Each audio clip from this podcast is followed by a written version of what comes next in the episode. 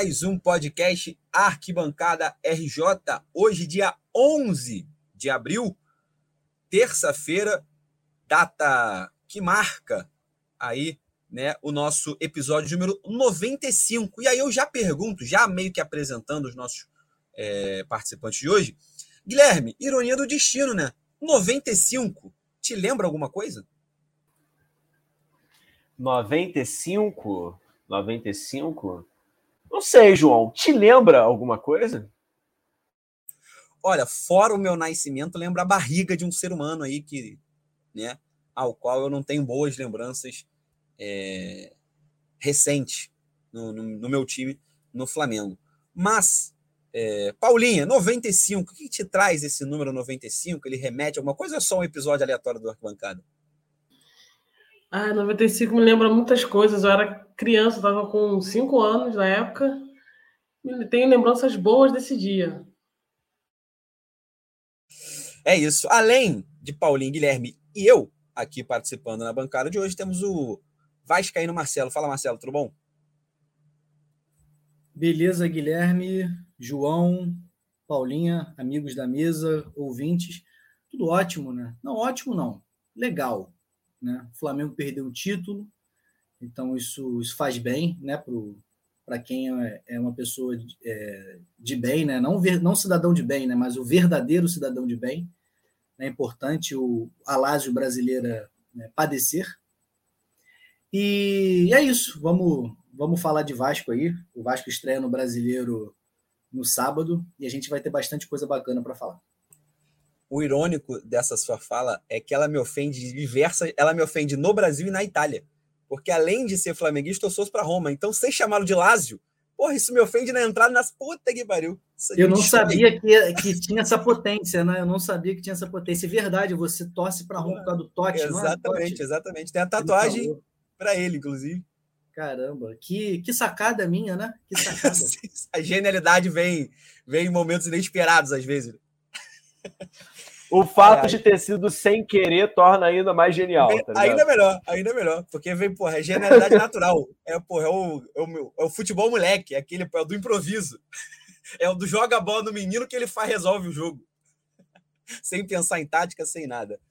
É, tão aí, episódio 95 do Arquibancada RJ, episódio pós bicampeonato do Fluminense. Fluminense arrasador de Fernando Diniz. O dinizismo, enfim, chega a uma glória glória merecidíssima. Eu vou falar aqui como flamenguista, é óbvio, fiquei extremamente puto, né? extremamente com cara de, de banana quando saí do Maracanã no domingo passado, mas depois, com o coração mais calmo, já vendo vídeos em casa, é, por mais que eu já tenha sido hater do Fernando Diniz, ver o cara feliz para caramba por ter conquistado o Campeonato Carioca, dando cambalhota, entrando, pegando a taça, entregando a taça para jornalista, fazendo o Aue todo o discurso dele na festa do Campeonato Carioca é rivalidade à parte, maneiro. Maneiro ter visto o Fernando Diniz e maneiro ter visto o, o desemprego no Brasil aumentar também. Dia de Vitor Pereira demitido, enfim, muita coisa entre Flamengo e Fluminense para a gente falar, mas como a gente é, fala aqui dos quatro grandes clubes do Rio de Janeiro, também tem pauta, apesar de pequena, muito menor do que o Fla-Flu em si, que vai ser o assunto predominante, tem pauta de Vasco e de Botafogo para falar também. Primeiro, falar com o Marcelo é, do Vasco. É, o Vasco, despedida de Nenê, jogo treino. Vasco venceu o Resende, venceu o Tupi, não transmitiu nenhum dos dois jogos, importantíssimo, não cometeu o erro do que fez contra o, o Atlético. É, se prepara para a estreia no sábado. Campeonato Brasileiro já começa para o Vasco da Gama contra o Atlético Mineiro. Além disso, falar de toda essa preparação de Pedro de Nenê, falar também um pouco dos 99 anos da resposta histórica do Vasco da Gama, Marcelo. É, bom, João, eu, eu vou tentar ser o mais sintético possível, né? Porque eu acho que hoje a pauta Fla-Flu, né, pela final, ela tá mais é mais importante, né, a gente deixar um tempo maior, mas eu vou tentar ser breve aqui na minha na minha fala de Vasco. Na verdade, eu estou dando até uma desintoxicada de Vasco, estou aproveitando que está sem jogo né? Eu estou dando uma desintoxicada porque depois daquela contra o ABC eu fiquei realmente perplexo. Se prepara. É, fiquei perplexo, né? Mas vamos tentar falar do, dos assuntos assim numa ordem. Sobre o, o amistoso, o jogo treino, sei lá, eu não acompanhei nenhum, Ah, mas não transmitiu. Tá bom, mas placar e tal. Eu acho que ganhou do Arte Sul agora, que foi o último. Acho que fez sete, né? Foi uma goleada e tal. Foi um, um placar grande assim, mas realmente eu, eu vi o jogo do Atlético que perdeu, né? foi o que eu vi. Então eu fiquei mais bravo ainda, para não falar outra coisa. E aí eu falei assim: não, vou agora só me, me atentar a Vasco no, quando começar o brasileiro, né? A gente não vai ter o Nenê. É, eu acho que foi, foi bom para o Vasco. Não sei se foi bom para o Nenê, né? Porque ele queria continuar. Mas o Nenê realmente não tem mais condições. É um, é um senhor, né? É um, nada contra os senhores, mas para jogar futebol não dá, cara.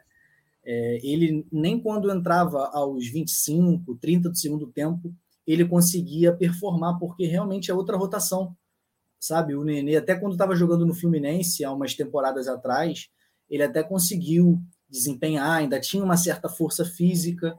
É, no Vasco, na Série B de 2021, é, é tanta Série B que a gente até confunde, né? 21, 22? Quando que é? Né? É, ele até conseguiu performar bem, assim, chegou o Diniz e tal. Você vê, a gente tinha Diniz e Cano, meu Deus do céu. Vasco é impressionante, a gente tinha Diniz e Cano. Beleza. É... E aí ele ainda tentou ali, fez alguma. Eu, eu acho que o Nenê impediu até o Vasco de ir para a terceira divisão, porque eu acho que se ele não chega ali naquela reta final de Série B, parte final, o Vasco tinha até chance de cair, porque o time era bizonho, era horrível. Só ganhou o Flamengo né, naquela, naquela temporada no Carioca e depois não fez mais nada. Esqueceu, parou. Né? É... Enfim, o, e o jogo, vou deixar a resposta histórica por último, né, que é o mais importante. O jogo de sábado, a expectativa é boa. Eu acho que o Vasco tem tudo para fazer uma boa partida, uma partida muito difícil contra o Atlético Mineiro, enfim, um dos principais times do futebol nacional, mas que também não está numa fase boa e não joga esse futebol todo. Tanto que até perdeu para o Libertar na, na estreia da Libertadores. Mas ganhou agora o Campeonato Mineiro, então, enfim, o clima dá uma melhorada, mas é, é aguardar, né? O Atlético inconstante e o Vasco que, enfim, vamos ver como é que vai ser para esse brasileiro. Para fechar, o mais importante, né, a resposta histórica, é 99 anos, em 2023, né, um ato fundamental para a luta contra o preconceito racial no futebol brasileiro, né, quando o Vasco se recusou né, a excluir seus 12 jogadores né, negros, operários, né, pessoas humildes né, do seu quadro do seu quadro de, de futebol, né, do seu quadro de funcionários, né, vamos chamar assim. E o Vasco, então, em 24, o Vasco dá essa resposta, o Vasco se desvincula da, da liga, se não me engano, era a Meia, enfim, acho que, acho que era esse era essa esse nome, né? Então o Vasco realmente ele tem esse capítulo muito bonito na sua história e com certeza mudou a partir dali, né? Tem os camisas negras que ganham o título carioca de 23, a resposta histórica de 24, o Vasco depois em 27 constrói São Januário, né, como uma resposta também, tipo assim, ó, o problema é o estádio, então tá bom, vamos fazer uma associação aqui, vamos construir, né? Então o Vasco sempre teve algumas dificuldades, né? Eu até fiquei sabendo até numa live de vascaínos antigos aí que que eu assisti, que até o Vasco teve até problema para importar o cimento para construir São Januário, né? Que o, o, o, político da época que mandava no Rio de Janeiro, não sei se era prefeito, né? Então não vou falar que esse prefeito. Ele atrapalhou uma série de coisas que o Vasco sempre teve que superar, porque não, nunca foi um clube bem quisto, né? Pra, pela sociedade carioca. O Vasco então teve sempre que pular diversas barreiras, né? Mas a resposta histórica, com certeza, para fechar, ela ela se, ela se configura né, no, na história do Vasco, se não a mais bonita, é, um, uma, das par, uma das fases mais importantes, não dos episódios, melhor dizendo, mais importante da história do Vasco, e eu classifico como a página mais bonita da, da história do Vasco. É isso. É, o Vasco, como eu falei, volta a jogar nesse sábado às nove ou nove e meia, nove horas, deixa eu só, nove horas é, sábado contra o Atlético Mineiro, estreia do Campeonato Brasileiro. Atlético Mineiro e Vasco da Gama lá no, no estádio Mineirão. Beleza? É, Botafogo. Falar de Botafogo antes de passar para o Fla-Flu. É, Semana. O campeão, Botafogo... o campeão. Vamos falar do campeão agora. Vamos falar de um dos campeões, né? A gente já falou do Fluminense um pouco, né? O Fluminense já citou aqui o Fluminense e o Botafogo cons consegue o título de mais uma gloriosa Taça Rio. Botafogo que tinha sido vice da última vez que disputou a Taça Rio, e tinha perdido para o Vasco da Gama. Dessa vez o Botafogo foi lá e conseguiu confirmar o seu favoritismo e garantiu vaga na Copa do Brasil de 2024. Olha aí a volta por cima. É isso. É, só que além disso, a semana do Botafogo teve a externa sul-americana, né? É, externa sul-americana, o Botafogo com um a mais, é, por boa parte do segundo tempo, conseguiu empatar com o poderoso, com o possante Magallanes, do Chile. É, e assim, o que dizer para mim, que fui lá, peguei meu cartão de crédito, é, assinei a Paramount Plus, porque os jogos do Botafogo vão passar é, alguns na Paramount Plus. Assinei para ver com meu pai. É, vou pagar 20 reais por mês por conta dessa assinatura, importante dizer, é, para ver esse jogo com meu pai. Não, vou ver quanto que é isso. Pô, Sul-Americano, Botafogo, não joga toda hora, vamos, pô, vamos lá, vamos, vamos, vamos, vamos ir. Olha, é, a cada jogada do jogo eu me arrependia, assim, eu falava. E, de ambos os lados, assim. Era jogada do Magadianes, eu, meu Deus do céu. Caralho, isso no Carioca brigava com Boa Vista para rebaixar. Aí o Botafogo e eu falei, gente, que isso, Botafogo? Papo de não conseguir trocar três passes. É, e assim foi o jogo todo. O gol, um dos gols do Botafogo saiu na falha do goleiro. O goleiro foi sair jogando, o Tiquinho só botou o pé na frente e a bola entrou para ver o nível do jogo. O Botafogo não conseguiu fazer gols de jogadas criadas, apesar do jogo ter sido 2 a 2 O Botafogo não conseguiu fazer. Um foi uma bola aérea, que a bola sobrou no meio da área, no escanteio, e aí o Eduardo chutou pro gol, e o outro foi o gol do Tiquinho, né? Que ele só botou o pé na frente do goleiro que chutou errado. É... Então jogou boa parte desse jogo ainda com a mais e não conseguiu vencer uma e estava vencendo, tá? Porque tinha virado por 2 a 1 um, ou seja, toma o gol de empate já com um jogador a mais o Botafogo. E aí vem jogar a Taça Rio, não vi a partida ao vivo, né? Só vi os melhores momentos depois na, na, na Casa TV. Não vi porque já estava no Maracanã, né? Para a partida do, do Flamengo, do Fla-Flu. O Botafogo venceu por 5 a 2 pouco, pouco a se falar, né? Fez mais do que obrigação, né? Fez mais do que obrigação, ganhar do Aldax, do poderoso Aldax, passar da poderosa, né? Sofreu para passar do Portuguesa, sofreu para passar do Sergipe. Eu acho que a torcida do Botafogo, é, com, com razão, pede a saída do Luiz Castro. E além de pedir a saída do Luiz Castro, é, tá desesperada com medo do Ipiranga, né? É, óbvio que o Ipiranga de Erechim não deve ser o mesmo time que jogou o estadual, que quase eliminou o Grêmio, né? O Ipiranga de Erechim, para quem obviamente não acompanha o futebol brasileiro como um todo, ele só foi eliminado pelo Grêmio por conta do, da vantagem que o Grêmio tinha de ter se classificado na frente na fase de grupos. Mas ele ganha um jogo, o Ipiranga, de 2 a 1 e perde depois de 2 a 1 ou seja, empatou, né? Mas aí no, no, no regulamento do gauchão, o Grêmio acabou indo para a final. Então eu já vejo movimento de vários torcedores do Botafogo. Não vou dizer que medo, mas né, aquele, né, o famoso quem tem, tem medo, né? Então, o torcedor do Botafogo não sabe como é que o Botafogo vai encarar esse Ipiranga. É, e aí pode ser que seja um jogo para se complicar. É, principalmente agora, nessa semana, o Botafogo joga lá é, no Colosso da Lagoa, baita nome de estádio, tá o nome do Ipiranga. Colosso da Lagoa é um baita nome. É, então o Botafogo vive essa incógnita. E é importante a gente salientar que é uma incógnita que o grupo John Textor, se pudermos chamar assim, né? Tem a 777, o grupo City, né, o grupo John Textor, todos eles vivem esse momento. A torcida do Crystal Palace protestou essa semana contra o John Textor, e ele nem é o dono, ele só é um dos acionistas. É, e olha que o, que, o, Crystal Palace meteu 5 a 1 nesse final de semana. A torcida do Lyon protestou contra o John Textor, e, obviamente, a torcida do Botafogo é, é, protestou contra o John Textor. Então, acho que dá para sinal, né, o red, a red flag né, do relacionamento tóxico aí do John, do John Textor com o Botafogo, com o futebol, acho que está mais do que acesa para todo mundo nessa, nessa brincadeira. Beleza? É, seguindo, então. Ainda bem, João, que o meu clube é gerido pela 771 a minha namorada usa esse termo pejorativo. Ah, vocês são administrados pela 771. Eu fico assim, muito feliz, dá uma credibilidade, assim. É um nome mesmo, já é propício para zoeira, né? Podia ser, sei lá, algum Bank, Nationals, alguma coisa assim, né? Grupo, sei lá, um nome bonito. International né? Soccer, qualquer coisa. Isso, alguma coisa assim.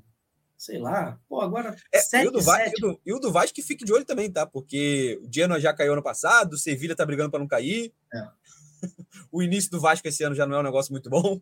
É, mas eu, eu, eu como um, como um capitalista, um cara que acredita no mercado, né? Eu acredito nos americanos. Eu acho que eles A só merda, querem. Essa é, a, essa é a nossa merda. A gente tá acreditando, a gente, digo, futebol carioca, tá acreditando em americano para falar de futebol, pô. Que porra é essa? Eu acho É que esses americanos poste tá mijando no cachorro, pô. A verdade é eles têm é um essa. espírito de ajudar, tipo assim, pô, aquele pessoal ali da Zona Norte ali, tão pobrinhos, tão humilhados, vamos dar alegria para essa gente.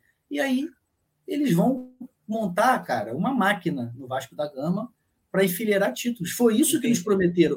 E eu vou acreditar, porque eles Óbvio. passam essa credibilidade. O nome, 777, me dá essa credibilidade, entendeu? Entendi. Partners. Tá? 777 Partners, que dá todo, todo o glamour da, da, da história. Ai, ai. Safs à parte, passamos agora para o Fla-Flu, obviamente. É... Ai, ai, não sei. É, Paulinha e Guilherme, enfim, muita coisa a ser falado, VP fora. Baile, tá? É, antes de vocês começarem a falar, é, para a torcida do Flamengo, é vexame histórico, nível América do México, Defensor do Uruguai, Santo André, tá? Para entender a magnitude do que foi esse 4 a 1 Fluminense em cima do Flamengo. É, quem quiser falar primeiro, vai-se embora. E aí ninguém fala. Não, pri- primeiro, primeiro as damas, primeiro as damas, primeiro a Paulinha, Paulinha. Vai lá, Paulinha. É, cara, eu tô. Eu tô feliz. Eu tava usando blusa do Fluminense, é, fui trocar agora, mas eu tô dormindo com a blusa do Fluminense. Eu tô. Assim, há muito tempo que a gente não passava por um momento tão, tão feliz assim. É, a gente passou. as- Teve quatro finais seguidas, né? Ganhamos essas duas, mas essa foi. Foi o jogo. O Fluminense deu um baile. O Fluminense jogou tudo que a gente. Tudo que a gente esperava eu estava eu tava confiante para esse segundo jogo. Eu estava comentando com, com os amigos meus que eu estava confiante. Eu acreditava na, na, na vitória do Fluminense. Pela baixa do Flamengo, de ter, já ter começado uma Libertadores perdendo, e isso deu uma desanimada neles, assim, até na torcida também. É, Mas, cara, foi surreal, assim, ter a estreia do Marcelo no Maracanã depois de 17 anos, e o cara já meteu um golaço daquele foi algo surreal, surreal. Eu não imaginava que a gente fosse fosse dar esse baile, o Fluminense pressionando a saída do Flamengo, não deixou o Flamengo respirar no- durante todo o jogo. O Flamengo não conseguiu respirar. O Fluminense foi para cima, fazendo a marcação alta, não deixando sair, pressionando e, e atacando. Assim, é, é bonito de ver. É bonito de ver o Fluminense com essa sede de gols, indo para cima, de, de vamos, vamos querer mais. E eu achava que dava para fazer fazer mais gols, eu acreditava nisso.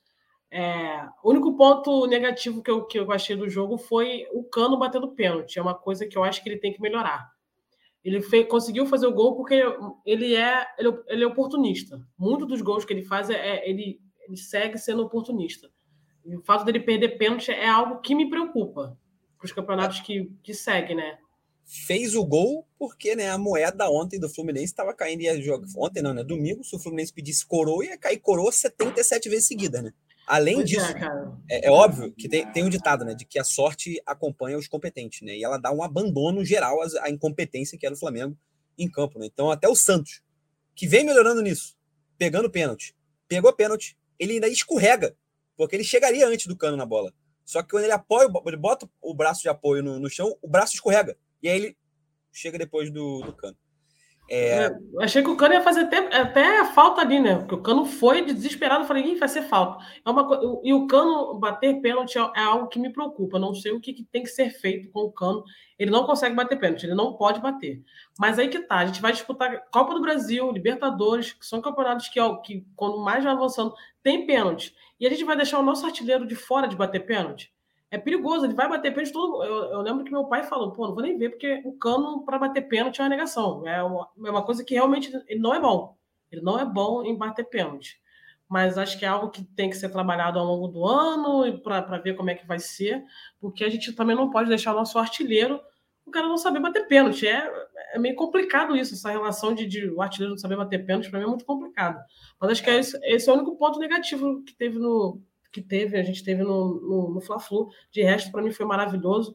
E, e voltando uma coisa que o João falou no início do programa, é, o discurso do Diniz na premiação e também o que ele falou na coletiva também ontem à tarde, é, que são coisas que a gente também falou sobre questão de, de saúde mental, questão de, de questão do humano, que o jogador não é uma máquina. E como ele foi jogador, ele falou que era uma coisa que pesou muito durante esse processo dele como jogador, que ele era visto como uma máquina. Jogadores saem muito cedo de casa, né? perdem parte da, da infância, da adolescência e fica, são, expectativas são geradas em cima desse, em cima do jogador. E quando um técnico consegue ver isso, ver esse lado humano do jogador, é o que está acontecendo com o Fluminense. Você percebe que o, que o grupo está unido e um, a parte final do discurso dele na premiação do Carioca, ele falou que a gente não tem o um dinheiro de como alguns rivais têm, mas aqui no Fluminense a gente tem é, é, é, a, gente, a gente trata com carinho, amor e generosidade, que acho que é um ponto importante. Além do esquema tático de tudo isso, a gente tratar, ter essa relação de carinho, de amor e generosidade entre jogador e técnico, eu acho que é, é importante. É uma coisa que ele aprendeu também, eu acho, que teve aquele lance com o Tietchan no São Paulo e tudo mais. Eu acho que deve ter sido algo que ele aprendeu desse episódio. Porque o time do São Paulo estava unido, estava bem, e aquele episódio dali desencadeou tudo, o São Paulo começou a perder e perdeu o título. Então, acho que é algo que ele aprendeu e algo que ele está levando hoje é totalmente diferente do, do Fernando Diniz de 2019. Eu acho que tem essa, essa diferença que, para mim, é, é, algo importante. Você não ver só o jogador como, como uma máquina e também tratar o, o lado humano, né? Ser de, de, não é também ser, ser aquele paizão que a gente também tem muito costume de ter os técnicos paisãos, né? Tipo Filipão, mas trata, ter, ter um carinho, né? Ter um, um, um olhar, um, um, gesto, um olhar mais diferente para o jogador. Eu acho que isso tem refletido em campo e é isso que a gente vê, o time do Fluminense unido e sempre falando nas entrevistas para que vai buscar por mais. E a gente já começou bem a Libertadores e, e vamos para cima, mas a gente tem outra batalha aí já nessa, nesse início da, da Copa do, na, pela Copa do Brasil. É, é, acho que o Diniz vem buscando equilíbrio, né? Acho que vai chegando cada vez mais perto do equilíbrio. A gente já comentou algumas vezes de não ser nem aquele paternalista que esquece a tática e nem ser só o professor é, Caxias da, da tática o tempo todo, de só pensar em, em, futebol o tempo todo, né? Achar que os jogadores vão pensar em futebol 24 horas por dia, quando não é essa a realidade. É, Guilherme, como é que foi ver do Maracanã é, esse jogo histórico, essa vitória? Imagino para você maravilhoso, né? Porque estava do outro lado, então imagino que tenha sido diametralmente oposto à sua sensação do que a minha estando no Maracanã. Não, foi, cara, é, acho que de, dos jogos que eu vi no Maracanã, né, assim, dos jogos que eu assisti em loco, né, estando dentro do estádio ali na arquibancada, vivendo o jogo, acho que foi o melhor jogo que eu já vi, assim, né, do, do meu time e tal. Sem, sem exagero sem exagero. Foi uma atmosfera única para quem é tricolor, porque os times entraram em campo, né, as torcidas, né, obviamente, iam fazendo a recepção, e parecia, desde o primeiro momento, né, do momento assim, que, que os times entraram em campo, até o, o apito final ali, que a vantagem era do Fluminense. Né, já, já naquele momento inicial, a festa da torcida, recebeu o time, tal, pó de arroz, sinalizador, etc. e tal. A gente percebia assim, a torcida do Fluminense confiante de que a virada era possível e a torcida do Flamengo num ar assim um tanto quanto de apreensão, né? Tipo, caralho, o que, que vai sair daí? A gente não sabe o que esperar, né? E tal. É... E aí, enfim, o jogo começa e, e, e, o Fluminense ele, ele, ele vai dominando o Flamengo de um tal jeito que a gente vai falando que, assim, eu tava na arquibancada, as pessoas da arquibancada do meu lado, assim, cara, a gente vai fazer um gol a qualquer momento. A qualquer momento esse gol vai sair. E aí, quando o gol do Marcelo sai, né, e aí, mais uma vez, sem exagero, né, dos gols que eu já vi dentro do estádio, dentro do estádio, esse é tranquilamente um dos três mais bonitos. Que eu já assisti estando na arquibancada, estando né, ali dentro. Pela televisão, obviamente, já vi, já vi outros gols mais bonitos, mas é, em loco, né? Acompanhando de dentro. Cara, foi um dos gols mais bonitos que eu já vi. E aí a vibração do estádio naquele momento, né? A vibração do próprio Marcelo. Naquele momento eu tive certeza. Eu falei, porra, a gente vai virar essa merda. Porque mais tá, que o. Mais do que ser, o gol, tá escrito. Mais do que a vantagem, mais do que o gol, é, acho que a vibração do estádio corroborou com o momento do jogo. É, de um Flamengo sufocado, do Fluminense em cima o tempo todo, e de que essa sensação, porque essa sensação ela, ela, ela transpassou para a torcida do Flamengo. É óbvio que é, obviamente, ouvir a torcida organizada, então você perde um pouco da, da percepção de saber se o estádio todo está cantando, né? Porque você fica muito do lado da bateria, então, obviamente, é do lado da bateria, você canta o tempo todo. É, mas essa, esse nervosismo de apreensão, ele passou. Ele passou mesmo para quem estava cantando, mesmo para quem estava batendo palma, mesmo para quem estava ainda tentando manter um, um, uma dose de, esperança. É muito comum, dá para ver até no lance é, do Marcelo comemorando, né? Que foi postado, inclusive, hoje nos nossos stories que o Marcelo está lá comemorando e no fundo dele a torcida do Flamengo já está cantando. Isso é comum na torcida do Flamengo, sempre que toma um gol, você tenta, né? Não, não abaixar o queixo para não tomar outra porrada, né? Mas dessa vez era mais por fora, assim. É, era mais assim, vamos cantar, mas assim, por dentro já tava. No 1x0 já tava todo mundo. Caralho, vai dar merda. Vai dar merda. E assim, a atmosfera do Maracanã era essa. É, não, a vibração dele foi coisa de maluco, assim. A torcida junto, foi uma sintonia muito grande, né? É, um plano metafísico mesmo, assim, aquela situação, sabe, que. É, sabe aquela loucura coletiva? Né? Acho que todo mundo já experimentou isso. Dentro de estágio, então, isso acontece muito, né? Mas aquela histeria mesmo, coletiva, assim, você e uma multidão e todo mundo na mesma. na mesma pulsação, assim, foi isso que aconteceu. E aí, cara, o restante parece que fluiu de maneira muito natural, né? O gol do Cano, né? O segundo gol, que eu ainda achei que estava impedido, ainda demorei para comemorar. Eu falei, cara, isso tá, tá impedido, deve estar tá impedido.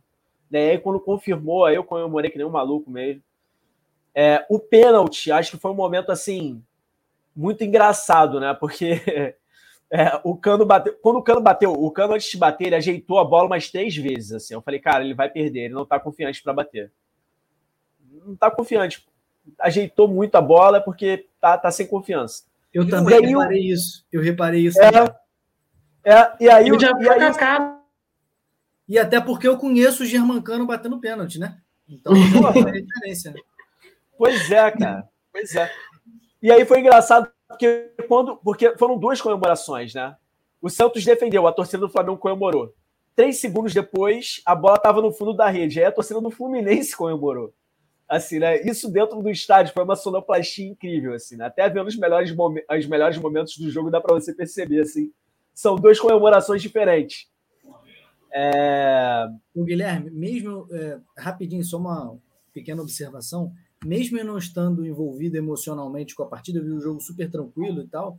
Eu achei uma partida assim incrível, assim, especialmente da parte do Fluminense. Eu vi o jogo com meu avô em casa e eu falei assim, caraca, meu irmão, o, o primeiro tempo do Fluminense foi uma coisa assim impressionante. É, eu assim, o Fluminense, o primeiro tempo eu acho que beirou do Fluminense assim a perfeição, assim, nível europeu. O Fluminense jogou o primeiro. Se o Fluminense jogar o primeiro tempo no Campeonato Espanhol, que jogou na. No, assim, claro que o adversário, né? Não, adversário nada, adversário é o Flamengo, tá mal treinado só. Mas eu achei, assim, realmente impressionante, cara. Impressionante. O Fluminense jogou muita bola. E o Marcelo dá, até meu xará, né? Enfim, ele dá outro nível de, de, de, de qualidade para o time do Fluminense. É, já é bom o time do Fluminense. O time do Fluminense é bom, muito bom. Mas o Marcelo é impressionante. Fala aí, João. É, não, eu comentei isso na, após a saída do, do jogo com um amigo meu tricolor, já falando por mensagem, de que a visão que eu, que eu tive do primeiro tempo, principalmente, do jogo como um todo, mas principalmente no primeiro tempo ficou marcante isso, de que a melhora, a suposta melhora do Flamengo, né, quando o Flamengo ainda cria algumas chances no início do segundo tempo e no final do primeiro tempo, que é quando o Flamengo tem alguma saída, algum dá o mínimo de respiro, foi muito mais que o Fluminense escolheu dar uma segurada, de tipo assim, ó, a gente já tá 2 a 0 galera, relaxa, vamos manter essa pegada, mas sem acelerar mais, vamos manter, porque ainda tem 45. Porque se o Fluminense fosse nessa pauleira, ia cansar. E, obviamente, sabia que estava com o jogo na mão quando faz 2 a 0 no primeiro tempo. Mentalmente, eles sabiam disso. Mentalmente, eles já estavam em superioridade mental, é... eu acho que antes do jogo começar, que é o que o Guilherme falou. É, dava para perceber na, na, nas, nas, ações. Né, nas ações de jogadores do Fluminense, impressionar o tempo todo, nas ações de jogadores do, Fluminense, do Flamengo, em errar, em, em, estarem muito hesitantes. Né? O Ayrton Lucas, muito hesitante, jogador que vinha fazendo boa partida. O Fabrício Bruno, boa partida não, né? Boa, boa temporada. O Fabrício Bruno, muito hesitante. Alguns jogadores que vêm pessimamente na temporada, o Gerson, muito, muito, muito hesitante. Né? O que o Marcelo fez com, com o Gerson no lance do gol é, devia ser crime, inclusive, devia ser tipificado como crime em alguma coisa ali, que não é possível se humilhar uma pessoa assim, tá? Em público, e sair impune. Botou, botou, botou né? o Gerson para dançar break no meio do jogo, mano. Que, do né? nada. Candidatou, candidatou o Gerson para as Olimpíadas de Paris, porque break dance agora é outro ponto. Outro ponto, João, que eu reparei também na partida, até comentei isso na academia hoje. Com quem que eu tava? Ah, com o Tricolor lá, que é, que é o professor lá da, lá da academia.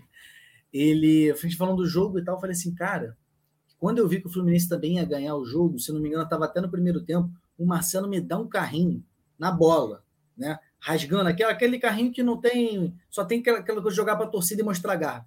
O Gabigol, Gabi. e é o Marcelo, né? O Gabigol não vai falar, tipo, tá maluco e tal. O Gabigol olhou assim, tipo, que isso, maluco? Tipo assim, pô, tu tá velho, tá dando a vida, sabe qual é? Tipo, pra que isso tudo?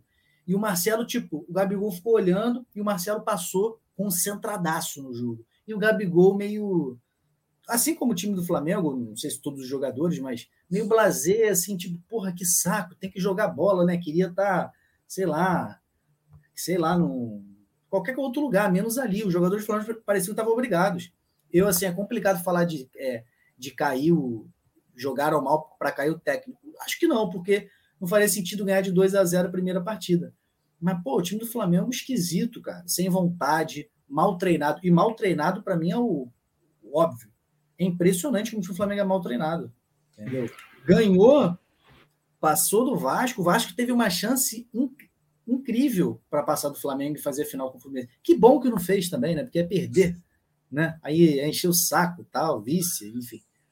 Mas é, o Vasco teve totais condições de passar do Flamengo com o time do Flamengo. É impressionante como é mal treinado. Né? O Vasco realmente que tem as limitações ainda e não conseguiu. Cara, mas já vou deixar a, a Paulinha falar, é, mas eu acho que essa falta de motivação aparente, é, eu acho que é muito. Passa muito, passava, né? Ainda bem, pelo Vitor Pereira. É, quando você não acredita no que você está fazendo, você se entrega menos. É, isso é qualquer pessoa, em qualquer área, em qualquer coisa que você estiver fazendo na sua vida. É, se você tem um, qualquer que seja o seu chefe, qualquer que seja o seu trabalho, o cara te dá uma ordem que você não acredita naquela ordem, você pode até fazer, irmão. Você pode até tentar fazer, mas se der errado, você vai ficar. Porra, tá vendo? Falei que era merda. Você não vai dar o seu máximo agora. Quando você acredita, confia de que, porra, aquilo é o melhor realmente para você fazer, pô, você vai até a última gota de suor. Entendeu? Você vai dar o gás, você vai tentar duas vezes, três vezes, quatro vezes, cinco vezes, porque você acredita que aquilo é o melhor. Quando você não acredita, cara, é muito difícil você ficar né, naquilo ali, porque né, parte acho que da, da premissa básica disso de você não acreditar no que você estava fazendo. Paulinha. Não, é falar do. O Marcelo lembrou do, do lance do Gabigol. E teve um momento que eu senti que ele era o único que estava com mais vontade assim, de jogar. Eu senti um desânimo de todo o time do Flamengo. Assim. E a saída dele foi do que eu falei, porra, tirou o cara com mais vontade. Esse maluco não quer mesmo ganhar. Não quer mesmo ganhar. E aí depois já, o Vitor Pereira já estava sentado no banco. Eu falei, pô, então o cara já meio que já entregou já. E e engraçado que todo mundo fez uma boa partida no Fluminense. Isso que foi. Cara, todo mundo jogou bem. O Guga jogou muito bem, o Alexander jogou muito bem, o Marcelo deu, entregou tudo. É, já tinha feito uma boa, uma boa partida é, no, no, primeiro jogo da Libertadores. Isso porque o cara não tá. Acho que ele não tá 100% em ritmo ainda de jogo. Sim. Mas tem isso, né? Ele não tá em 100%. Não, Marcelo, para mim, Marcelo, para mim, foi o principal nome do jogo. Assim. É, todo, é o que você falou, todo mundo do Fluminense jogou muito bem. O Alexander, jogou bem. O Alexander também Alex... impressionante, hein? Alexander, o, que, o Alexander era para ter metido os três gols, cara. O Alexander teve mais três uma na trave, não foi? Botou uma bola na trave. Meteu. Mas também que não meteu também, chutou uma senão, senão a cara Chutou uma bola que o chutou uma bola que o Santos defendeu também, ainda no primeiro tempo e por último, né, fez o gol. E assim, o Marcelo para mim, cara, foi um maluco assim que de fato botou a bola embaixo do braço e, e né, o time inteiro jogou muito bem, mas o Marcelo, para mim, foi o cara que botou a bola embaixo do braço e deu o ritmo da, da partida, assim, sem, sem exagero nenhum. É... E é isso, cara. E aí, na boa, João, né? Você deve ter tido a mesma impressão que eu. É, dava para ter sido mais, tá? O 4 a 1 ficou barato ainda, porque o Fluminense depois do quarto gol, obviamente tirou o pé do acelerador, né?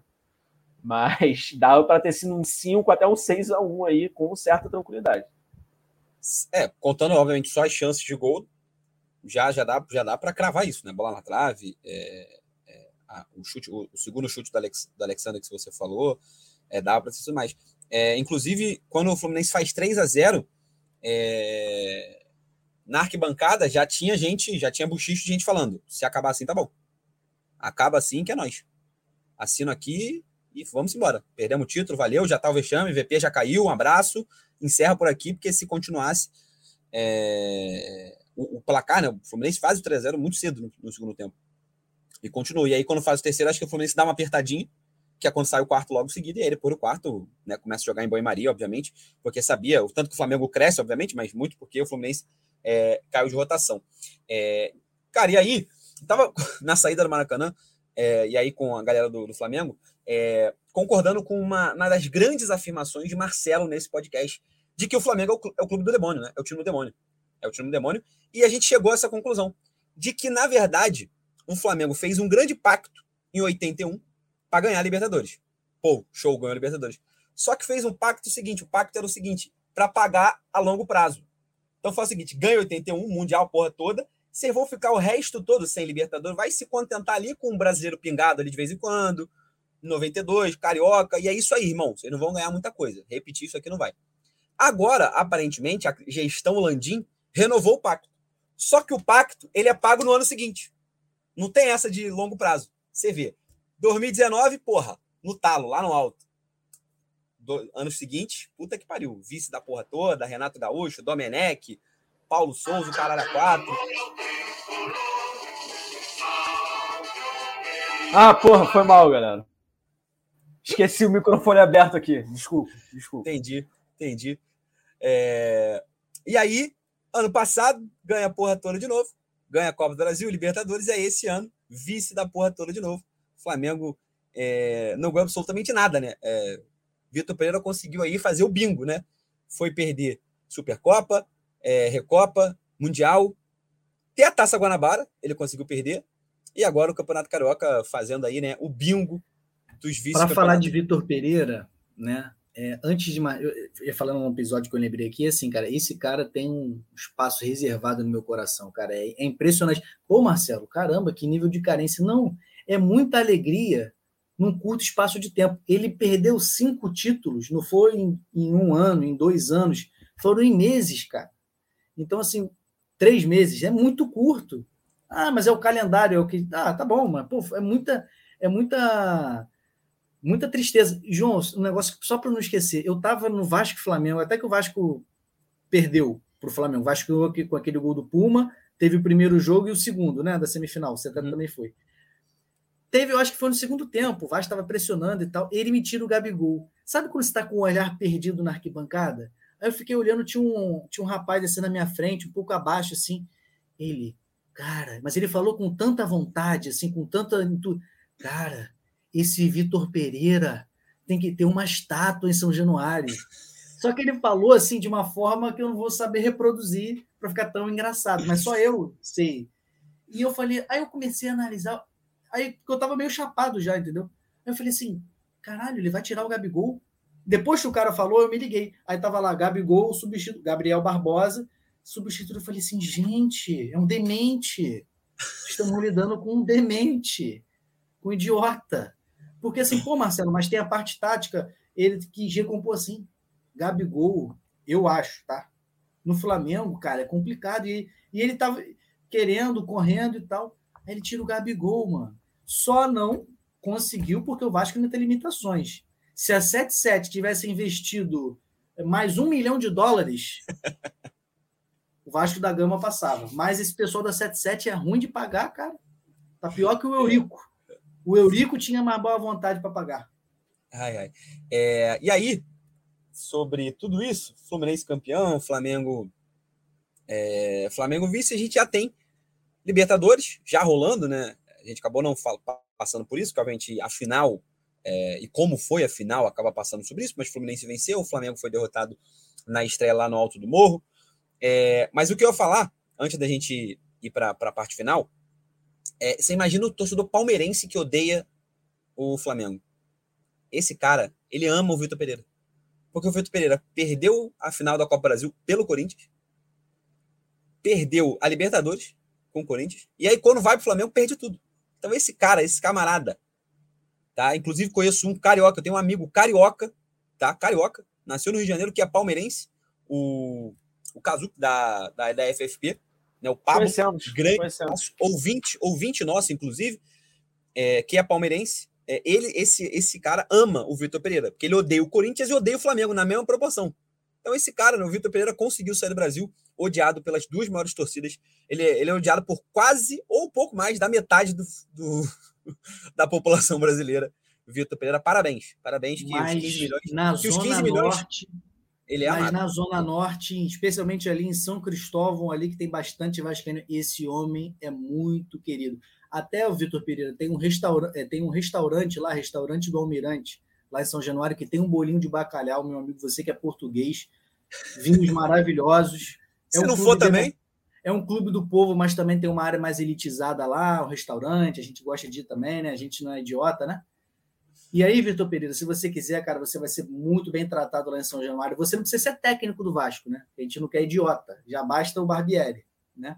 Então, mas você vai ser bem-vindo lá para conversar com a gente, ser feliz. dito isso, que Pô. fala, fala, Guilherme. Termina. Ainda Certo. sobre o final, né? Antes da gente passar para a Libertadores.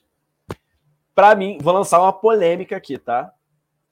Para mim, essa final ultrapassa o folclore de 95, tá? Da mesma maneira que 18 anos depois a gente ainda comenta a final de 95. 18 anos? 18 não, 28, filho. 28 anos. 28 anos depois, para vocês terem ideia, 28 anos depois, a gente comenta a final de 95. Acho que daqui a 28 anos vai ter vagabundo comentando a final É. do último. Não, foi, foi algo histórico que aconteceu no domingo. Foi algo surreal, assim. Para tanto para quem tava no, no, no pô, para quem tava no Maracanã, foi um supra-sumo da alegria. Eu assisti em casa com, com meu pai, meu Depende. irmão. Depende É, de qual lugar depende- do Maracanã você depende de tava, qual, né? é, depende de qual lado você tava. Você tava na Sul? tava na Sul, foi, foi supra-sumo da alegria. A gente Eu estava em casa, São ficava de Gonçalo, bairro Trindade, e foi muito bom. Mas é, acho que no, acho que no arquibancada 7.236 estaremos provavelmente comentando. Quer dizer, comentando, tomara que não um título do, do, do, do Fluminense em cima do Flamengo. Mas vai ser lembrado. Acho que ficou na história. Abri, né, falando sobre isso, falando de que para a torcida do Flamengo, é, é, é, por mais ter sido, tenha sido contra um outro time grande, é vexame nível América do México, Defensor, é, Santo André, enfim, todas essas eliminações recentes que o Flamengo teve dentro de casa, dentro do Maracanã, com a vantagem, porque não foi só a derrota, né? Foi o Flamengo que viu a vantagem evaporar. Né? O Fluminense evaporou em 25 minutos, evaporou a vantagem que o Flamengo, a duras penas, conseguiu em 90 minutos. Mas eu ia falar, eu ia nem falar de Libertadores, não, eu ia falar do, do, do restante da, da competição, do restante da temporada, na verdade, é, perguntar para vocês como é que vocês avaliam o Fluminense nesse momento, se o Fluminense, se esse, não, não necessariamente esse jogo, né, mas eu acho que esse jogo ele veio para coroar as boas partidas do Fluminense já veio, 7 a 0 no Volta Redonda, é, é, a vitória contra as duas vitórias contra o Flamengo, né, a, a primeira e agora. É, se vocês acham que esse estadual, por mais que a gente sabe que estadual não é parâmetro e tudo mais, todas aquelas justificativas, se ele dá uma elevada no status do Fluminense para o restante da, da temporada. Paulinha, responde primeiro. Ah, sim, sim, com certeza. A gente. ah, esse ótimo campeonato brasileiro. que- Brasileiro não. Já estou prevendo que a gente vai fazer um ótimo brasileiro. Não, mas esse ótimo carioca que a gente fez. É, até para dar uma. Acho que as pessoas pass- passam a olhar com outros olhos o, o- Fernando Diniz com esse título agora, no Campeonato Carioca. E é o que reforça o que a gente já vem, vem vendo, né? O Fluminense tem feito ótimos jogos. E agora a gente tem, tem realmente um time mais, mais sólido, mais confiante, tanto o titular quanto o time, o time reserva também. É, a gente percebeu que a gente teve algumas, algumas baixas e que, né, por por expulsão e a gente teve a entrada do Guga e viu que, que o Fluminense tá com um banco reforçado. A gente consegue ainda enfrentar, é, chegar nos próximos campeonatos, a gente tem um banco e, e as substituições estão à altura do, do, do time titular. Eu acho que, que a gente deu uma confiança tremenda para o Fluminense. A gente vai enfrentar amanhã o Paysandu com mais, com mais força, com mais vontade de já começar um, um outro campeonato bem. É, então, acho que a gente consegue fazer. Esse início de ano do Fluminense está tá sendo especial, cara. A conexão com a torcida também, conexão do, do, do Diniz com os jogadores. Então, a gente está a gente tá bem. Eu acho que a gente vai fazer um bom, um, um, um, os bons campeonatos e acredito que a gente, a gente vai longe da Libertadores. Pelo jogo que a gente conseguiu fazer, que a gente fez na semana passada. Apesar de ter tomado um gol por mole do Felipe Melo, mas que chegou no domingo agora e fez uma boa partida, apesar de eu não gostar muito dele na, na, na posição de, de, zagueiro, mas ele conseguiu fazer uma boa partida, fez o feijão com arroz, não, conseguiu, não complicou nada, então jogou bem, mas a gente também vai ter, vai ter a volta já do Manuel, que já que estava relacionado no domingo, que é um ótimo jogador, consegue fazer com que o Fluminense tenha uma, uma boa saída de bola. Então, tô, tô confiante para o próximo, pro, pro longo do ano, para os campeonatos que a gente está disputando, e a Libertadores é o mais difícil. É o mais difícil. Os brasileiros que estão, é, apesar de a gente ter derrotas, teve as derrotas do Flamengo, do Palmeiras, é, Acho que o Atlético Mineiro também, se eu não me engano, também perdeu em casa também. Acho que foi o único jogo em casa, acho que também perdeu. Apesar disso, é, os brasileiros vêm muito fortes. E é um campeonato difícil, mas eu acho que o Fluminense consegue. É, a gente consegue chegar lá esse ano com, com o time que a gente tem. Guilherme? Cara, então, sobre o restante da temporada, é, o Fluminense não tem o mesmo poder de investimento que alguns de seus principais rivais, né? Palmeiras, Flamengo, Atlético Mineiro, até mesmo Corinthians, né, são clubes que têm um poder de investimento maior. É... Mas esse, esse, o Fluminense no seu atual momento, né, ele tem um time, um time, né, não estou falando de elenco, estou falando de time, é, extremamente capaz, extremamente capacitado, né? E principalmente, e aí para mim assim a principal peça desse time é para além né, do, do Germancano, que mete gol atrás de gol, para além do Ganso, para além do Arias, que é um coração desse time, para além do Marcelo, que é porra, um dos melhores laterais esquerdos da, da história, do Fábio, do Nino, né? Para além de todos esses caras, para mim o principal desse time é o Fernando Diniz. Né? principal responsável por esse momento do Fluminense é o Fernando Diniz. É... Então, assim, o Fluminense tem um time e tem um modo de jogar com esse time que é único, né? Que é muito único, que é muito peculiar, né? Que para além de bonito é eficiente, né? Não é só bonito, não é só divertido, né? De ver jogando. Não, é eficiente, é competitivo, né? É... Então, assim, eu não acho o Fluminense, por exemplo, favorito à Libertadores, ou à Copa do Brasil, ou, ou ao Brasileirão. Não acho favorito. Mas não seria surpreendente. Né? Não seria surpreendente o Fluminense chegar no final da temporada é, levantando pelo menos uma dessas três taças. Pelo jeito que vem jogando. Pelo jeito que vem jogando, pelo grau de competitividade. Porque se mostrou capaz de fazer grandes jogos, né? principalmente agora no, no, no, último domingo, né? Se mostrou capaz de fazer grandes jogos, de fazer grandes partidas, de performar né, em altíssimo nível. Então, pode acontecer. Pode acontecer a gente levantar outra taça ainda esse ano. Embora, mais uma vez falando, não acho que sejamos assim os francos favoritos, não, tá? Eu acho que esses times de maior investimento, né, maior poder de investimento estão na nossa frente. É, acho que, que temporada, óbvio que derrotas à parte, é, a temporada, bem entre aspas, ela começa agora, né? Acho que agora vai dar para a gente é, medir forças, de fato. É, o elenco do Fluminense vai ter mais enfrentamentos, em, até em quantidade numérica mesmo, né? Para saber se de fato subiu esse degrau, acho que no papel já estava nessa prateleira ali de postulantes a esses títulos, não como favorito, acho que ainda não entra na, nessa galeria, mas é, acho que pelo menos se consolida de fato. Né? Quem tinha alguma dúvida de que o Fluminense poderia estar nessa, nessa galera, acho que agora não, não tem porquê ter essa dúvida. É, eu coloco o Fluminense na mesma galeria, por exemplo, que o Atlético Paranaense. Né? É um clube que está aí e que já mostrou nas temporadas passadas por diversas vezes que pode chegar numa final de Libertadores, pode conquistar uma Copa do Brasil, né? pode surpreender. Então, acho que o Fluminense está tá nesse.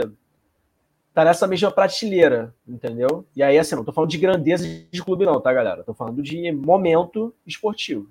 É isso. Olha, eu ainda acho que o Fluminense, ele ainda tá. Eu, eu entendi a comparação com o Atlético Paranaense, mas realmente é, o Fluminense tem o Marcelo, né, cara? Então, assim, o Fluminense tem jogadores muito diferentes. Você vê, tem o Ganso, tem o Arias, tem o Cano, e como o Guilherme falou muito bem, o Fernando Diniz, né? Então, eu ainda acho o Fluminense realmente eu coloco esse ano, infelizmente, como rival, né? Mas tentando é, ser justo na análise, o Fluminense como um dos favoritos para essa Libertadores. Então eu coloco o Fluminense ao lado de River Plate. Não sei como é que tá o Boca, mas enfim, Boca, porque é sempre, né? Boca, Flamengo, Palmeiras. Eu acho que o Fluminense está nesse top tá nesse top 5 aí, porque realmente o Fluminense hoje, mesmo que não tenha um elenco tão é, variado, né, como por exemplo Palmeiras, o Flamengo, até mesmo o River Plate, o Fluminense tem um time titular muito bom, muito bom mesmo. E e, João, aproveitar aqui, né, que a gente falou de Fluminense, mas vamos para o lado triste da Zona Sul, né? O lado triste da. Né, vamos passar da Laranjeira vamos para a Gávea. É, em relação a técnico, cara, o VP foi demitido hoje. Nós tivemos essa lamentável e triste notícia. E eu queria que você falasse né, em relação ao técnico, técnico do Flamengo. Temos novidades? O que está acontecendo aí nos bastidores do Ninho, do Ninho do Urubu? É, aparentemente, dessa vez, Landim e Marcos Braz chamaram o Mister. É, ao que tudo indica, é, noticiado por diversas fontes aí, o Flamengo chegou a contactar o Mister, né, o JJ, Jorge Jesus, é, para assumir a equipe agora. Só que ele tem um contrato até o dia 31 de maio lá no Fenerbahçe, clube da Turquia que ele está agora. E ele está brigando por títulos lá, né? Ele é segundo colocado no Campeonato Turco. Está é, tá na reta final, se não me engano, faltam cinco rodadas. Ele está seis pontos atrás, é uma distância considerável né, para o finalzinho de campeonato. Mas querendo não estar tá brigando. Está na semifinal da, da Copa da Turquia é, e é favorito a ganhar a, a Copa da Turquia. Então não vejo o JJ largando o, o Fenerbahçe nesse momento. Talvez se ele tivesse no meio de tabela, em crise, parará, pororó, é, talvez ele viesse. Ele já deu declarações é, dizendo que dificilmente continuará na, na Turquia porque não se adaptou é, a, ao futebol turco. Então, talvez não seria, não fosse problema se ele não tivesse brigando por títulos. Então, dito isso, a gente tem um cenário muito pequeno de técnicos, né? Acho que hoje para assumir é, o Flamengo muito porque alguns disponíveis, que estariam disponíveis, é, já se queimaram vindo para o Flamengo em outros momentos, né? Rogério Ceni, Renato, é, que não estão empregados, mas né, a gente já, já viu que a diretoria do Flamengo vai atrás de técnicos empregados mesmo assim, né? Foi atrás do Rogério, foi atrás do Dorival. Sobram poucas opções. Sobra o JJ, que nem disponível tá, né? Sobra o sempre ventilado Jorge Sampaoli, que é para mim o cara da vez, acho que vai ser, acho que vai ser ele. É, sobra o próprio Dorival, que ainda está desempregado, ainda não, né? Teve até um, um rumor agora de que ele poderia ir para o Atlético Mineiro, mas aparentemente o Atlético Mineiro não, não demitiu o Cudê por dois motivos. Primeiro, não querem pagar a multa do Cudê, que é de algo em torno de 26 milhões de reais, então não querem pagar essa multa. E o outro lado, não querem liberar o Cudê para ele o Cudê, não quer liberar o Cudê, olha que maravilhoso. Fica... Isso é, era essa observação que eu ia fazer. A quinta assim, série grita. A, a, a, sua risadinha me fez perceber. Bastou a risada, a gente se comunicou pelo olhar É, é porque, assim, né, vocês que estão ouvindo a gente, vocês não sabem, mas a gente está conversando por vídeo, né? Então, o João falou essa pérola, eu ri, é, é isso. Foi o suficiente. Mas o Galo não quer liberar o Cudê para ele vir para o Flamengo, né? Para uma possível vinda dele para o Flamengo.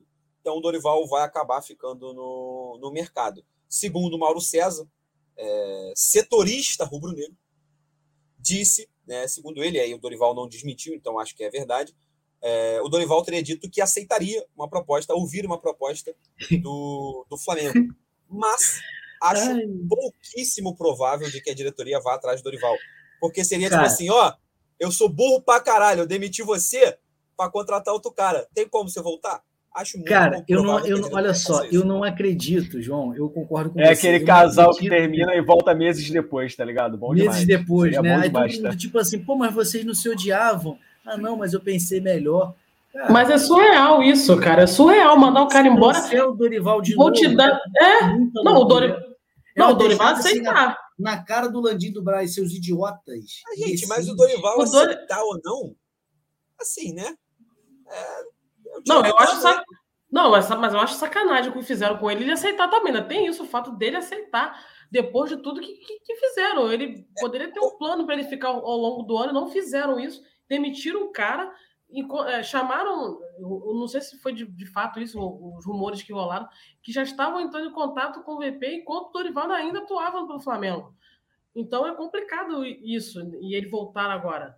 Mas é, é, é, bizarro, né? É só coisa que é, é, tipo de coisa que acontece no futebol brasileiro, né? É, o, o, que, o que aparenta é que talvez essa história, essa, essa, esse lado maligno aí da diretora do Flamengo, já ter negociado com ele, é, com, com o Vitor Pereira antes de, de, ter falado com o Dorival é, e tudo mais, é, talvez caia por terra também, né? Não, não acredito que o Dorival, por mais que pareça ser muito gente boa, ser um cara de coração assim enorme mesmo, né? Porque enfim, acho que todos os lugares que o Dorival trabalhou, acho que tirando a torcida do Ceará, ninguém tem nada a falar mal a falar mal do Dorival. É... Eu acho que se ele tivesse sido completamente achincalhado no sentido de, te, de sei lá, de terem prometido algo que não cumpriram, é, de terem porra, feito ele perder dinheiro, alguma coisa assim, acho que ele teria, né, pelo menos, se não ele, pelo menos os familiares em volta, né, alguma hombridade de não aceitar algum contato. Mas as notícias é que o Dorival pediria o salário que pediu, né? O salário alto né? que pediu, que seria completamente justo. Enfim, acho que já falei, são poucas opções. O Flamengo, nesse momento, é, é, é, Marcos Braz, é, inteligentíssimo Marcos Braz, é, e Landim, o gestor Landim, é, não costumam, quando demitem no meio da temporada, não costumam fazer grandes inovações. As inovações geralmente vêm no início da temporada. Paulo Souza, Domenech, Vitor Pereira. Nesse meio de temporada, aí que vem a merda. É, tirando o JJ, JJ foi o único que não deu merda. Quer dizer, mas foi Abel, não é verdade? O JJ foi no meio. Abel também foi no início da temporada, olha só. Só veio merda no início da temporada. É, geralmente, no meio da temporada, vem o nome mais óbvio possível. Rogério Senni. É, era a bola. Né? Todo mundo sabia que o Rogério Senni em ascensão, ele ia treinar algum clube grande. O primeiro que tivesse alguma demissão, todo mundo sabia que ele ia sair de Fortaleza e ia para esse time grande. Foi o Cruzeiro lá atrás, era o Flamengo. Renato Gaúcho, porra, era mais certo do que, porra, chover, qualquer coisa. Todo mundo sabia. Eu sabia, você sabia, o, o Renato sabia, a diretoria do Flamengo sabia que em algum momento ele ia brotar lá na Gávea. E aparentemente o nome da vez, o que o, o Cosmos está dizendo, é que vai brotar Jorge Sampaoli é, na Gávea. Então, se fosse para apostar, apostaria que vai brotar Jorge Sampaoli. Dito isso, vamos embora. Já batendo aqui quase uma hora é, de programa. Fluminense campeão carioca, tem Campeonato Brasileiro, tem muita coisa ainda pela frente. Você que acompanha a gente, vai lá nas nossas redes sociais, arroba arquibancada RJ. Tá saindo nesse momento conteúdo de Campeonato Brasileiro. Hoje foi dia de Fluminense lá no nosso, então foram seis postais ao longo do dia só falando de Fluminense. Amanhã é dia de Botafogo. Depois a gente vai fazer seis postagens falando só de Vasco da Gama, encerrando com o Flamengo. Antes que alguém fale alguma coisa, está na ordem de estreia do Campeonato Brasileiro. Então, como o Fluminense é o primeiro a estrear, o Flamengo é o último a estrear.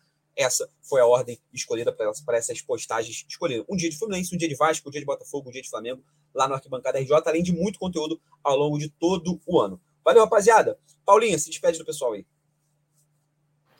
Obrigada, meus amigos. É, saudações tricolores. Ah, uma coisa importante de se falar: daqui a 100 dias começa a Copa do Mundo Feminina.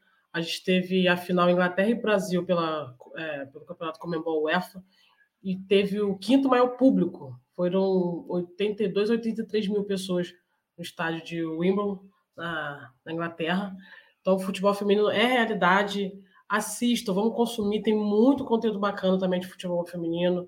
É, hoje passou Brasil e Alemanha, foi o último amistoso. O Brasil ganhou de 2 a 1 Um ótimo jogo. Então, daqui a 100 dias tem Copa do Mundo. Vamos assistir, vamos torcer. É um título que a gente ainda não tem. E é o time que está vindo aí, um time muito bom. Eu tenho assistido é, alguns jogos, assistido algumas análises. E a gente está confiante para que a gente consiga esse ano levantar a taça pela Copa do Mundo Feminina. É, amanhã tem Fluminense e Paysandu também pela terceira fase da Copa do Brasil. Vai ser sete e meio jogo aqui no Maracanã. Então é isso. Boa semana para todo mundo. Saudações tricolores. Vamos aproveitar é, esse título do Carioca. Vamos comemorar ainda quem, quem pode comemorar.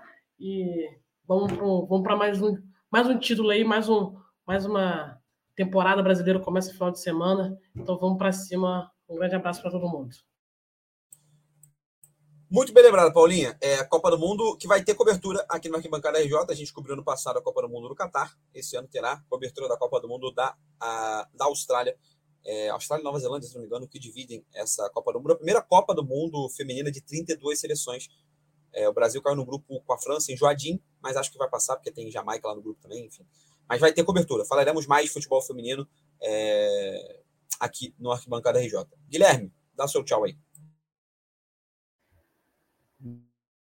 Galera, galera, é isso, meus amigos. É isso, né? Campeonato Carioca. Vale. Costuma valer para quem ganha e quem perde diz que não vale nada. Né? Mas, é... Mas fala isso porque não ganhou. Então, não me venham com esse tipo de argumento, porque é o campeonato que não vale nada, mas que todo mundo que participa queria ter ganhado. Então, vai tomar no cu você valoriza o Carioca. O Carioca é sim né, o campeonato mais importante do mundo nesse momento façam o L, né, que, que, que João Paulo II, né, o eterno Papa, abençoe a vida de todos, né, a bênção João de Deus na vida de todos vocês, é, muito pó de arroz, muita e muita felicidade aí para todos nós. Valeu, tamo junto, abração. Vocês estão comemorando Carioquinha, porra. Marcelo, dá o seu tchau para rapaziada. Valeu, pessoal né? Semana de voltamos, né, a ter Vasco da Gama.